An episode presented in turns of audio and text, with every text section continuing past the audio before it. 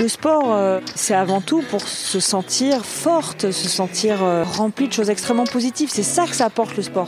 C'est ça que ça m'a apporté. C'est ça que je transmets. Des femmes, des hommes, du sport et une série de belles histoires. Sportrait, le podcast où le sport est une véritable école de la vie. Je suis Laurence Fischer, j'ai 45 ans, j'ai deux enfants, je suis euh, ex-championne du monde de karaté, j'ai fondé Fight for Dignity et je suis aussi ambassadrice pour le sport. Je suis née à l'Union, à côté de Toulouse, et j'ai grandi à Marseille. Donc, je suis une fille et une femme du Midi.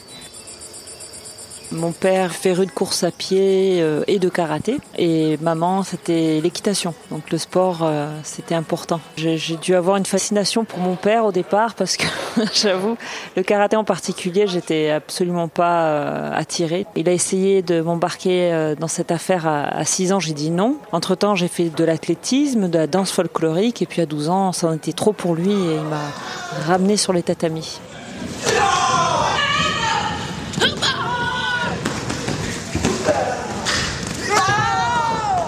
Oh là là, j'étais euh, une jeune femme euh, assez euh, bavarde en famille, enfin épanouie, heureuse. J'ai reçu beaucoup d'amour. Mais alors par contre, dès que j'étais en extérieur, c'était une catastrophe. J'étais extrêmement timide. Je parlais très peu. J'avais peur de, de ce qu'on pouvait penser de moi. Enfin voilà, c'était très très très très compliqué. J'étais très seule. C'était limite quoi. J'avais beaucoup de mal à m'exprimer.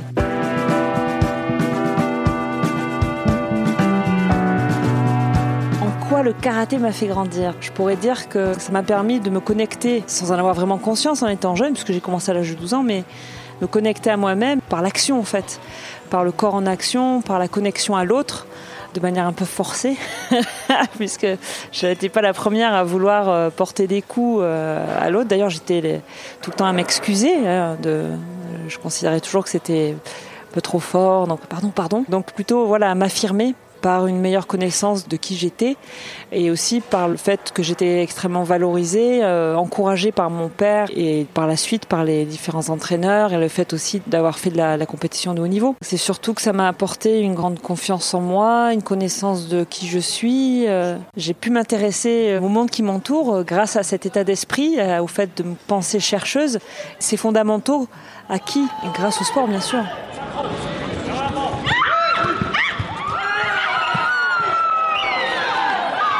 J'ai vite réalisé que c'était un des rares euh, endroits, le, tatami, le dojo, euh, les lieux de compétition, voilà, où je pouvais euh, crier effectivement à travers les kiaïs, chose que je n'arrivais pas à faire dans la vie.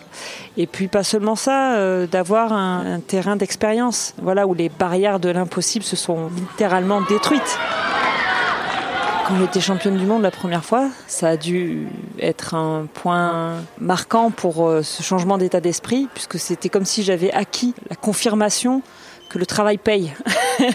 la confiance par le travail. Et du coup, ça m'a changé l'état d'esprit. Je me suis pas arrêtée à ce, titre-là, mais plutôt à me dire, euh, à continuer une sorte de quête. Où sont mes limites dans la recherche, en fait, de ce que j'avais compris de moi, mais de l'autre aussi.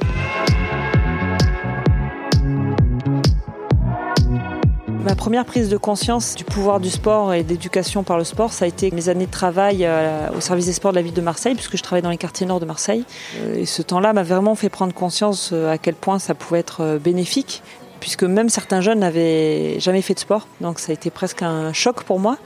Et ensuite, euh, dans le cadre de mes études à l'ESSEC, j'ai pu rencontrer tous les acteurs majeurs euh, d'éducation par le sport, euh, Pli International, euh, Fais-nous rêver, qui maintenant s'appelle Agence pour l'éducation par le sport, Faites le mur, premier de cordée.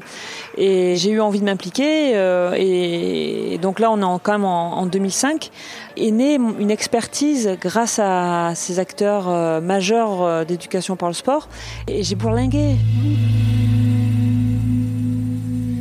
En Afghanistan, j'en ai gardé une expérience bouleversante des rencontres des jeunes femmes afghanes. Pour certaines, c'était la première fois qu'elles pratiquaient le karaté. Elles ont enfreint euh, le droit euh, familial de pouvoir le faire, donc au risque de leur vie. elles avaient une soif d'apprendre extraordinaire. Et c'était la liberté. La liberté d'être soi par la pratique.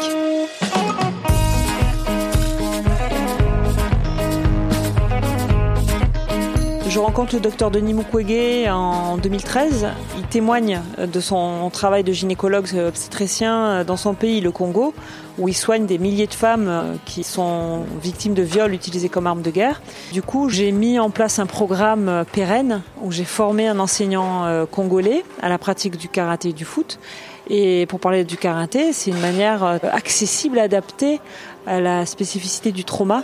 Nous, ce qu'on essaie de travailler avec, avec la pratique du sport, c'est justement qu'elle se réapproprie le corps, qu'elle le voit sous un angle différent, qu'elles aient des sensations, qu'elle le renforce. Alors il y a un turnover, c'est une maison de transit, elles sont en convalescence. Souvent elles sont là parce qu'elles ont l'enfant issu du viol. Mais quand elles s'en vont, ça leur a fait du bien, elles sont souriantes, elles connaissent leur kata, elles, font les, elles poussent les kiailles. Euh, il y a beaucoup de joie. Et 2017, euh, j'ai trois survivantes qui me disent euh, je veux retourner au village, je veux transmettre, je veux enseigner. Euh, justement à ma soeur, à ma cousine, euh, pour que ce qui m'est arrivé ne leur arrive pas.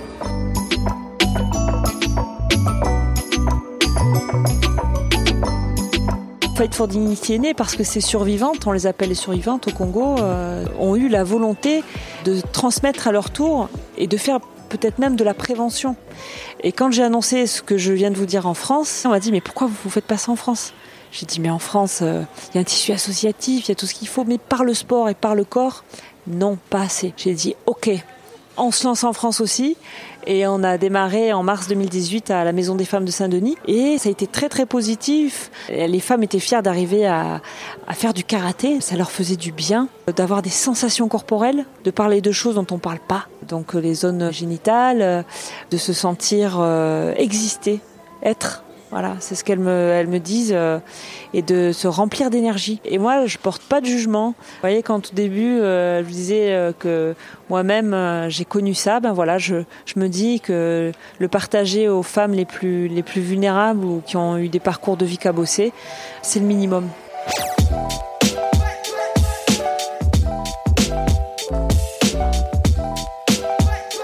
Sport, euh, quand j'ai compris tout l'intérêt que ça avait au-delà de la performance, c'est extraordinaire. C'est ça que je, transmets aux personnes les plus vulnérables. C'est l'essence même de pourquoi on fait du sport. C'est avant tout pour se sentir forte, se sentir euh, bien dans ses baskets, remplie remplie de choses extrêmement positives. C'est ça que ça apporte le sport. C'est ça que ça m'a apporté. C'est ça que je transmets.